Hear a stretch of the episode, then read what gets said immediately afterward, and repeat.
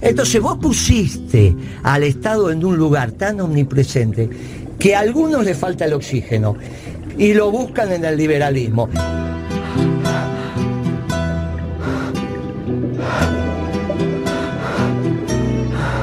Tanto habló Kisilov y Cristina del Estado que hoy la pobreza es culpa del Estado. ¿Cómo le explica? Yo fui a dar una charla a Merlo hace 15 días atrás.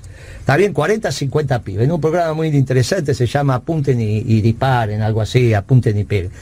Y entonces, claro, cuando se hablaba de la pobreza, los pibes te decían, pero esto es culpa del Estado. Porque si tanto Kisilov y Cristina hablan del Estado, del Estado, del Estado, del Estado, si el pobre del Estado. Entonces vos pusiste al Estado en un lugar tan omnipresente que a algunos le falta el oxígeno y lo buscan en el liberalismo. Y encima los que son pobres también le echan la culpa al Estado. Bueno, yo no tengo la culpa que Kisilov, con su estructura mental, haya de alguna manera inundado el pensamiento en la superestructura del peronismo que coaptó a Cristina. Kisilov es hijo de Cristina. Y bueno, o al revés. Ahora en el pensamiento profundo estoy diciendo, porque cuando yo trabajé con Cristina era profundamente peronista. No, pensaba estas cosas, ni hablábamos del Estado todo el día. ¿eh? En el gobierno de Kirchner poner un empleado. ¿Qué cambio? Ah, no sé, eso ya es un tema psicológico, ah, te lo dejo a vos. por eso no, yo no soy.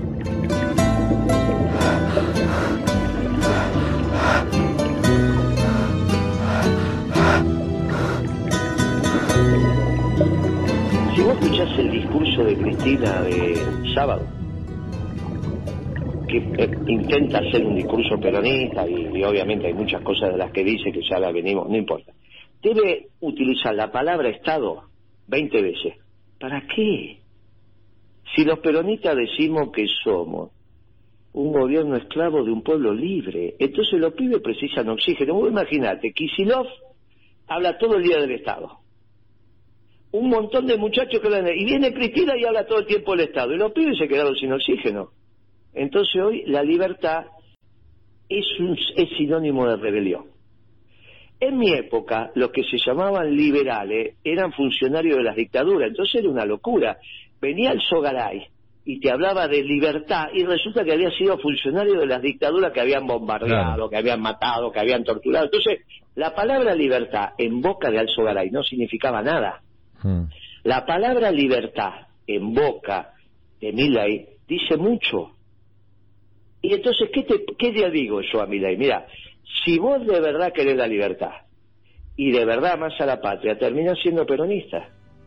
Porque los que defendíamos la libertad éramos nosotros, que éramos los perseguidos, mientras Alzogaray se llenaba la boca con el liberalismo, había sido funcionario de la dictadura.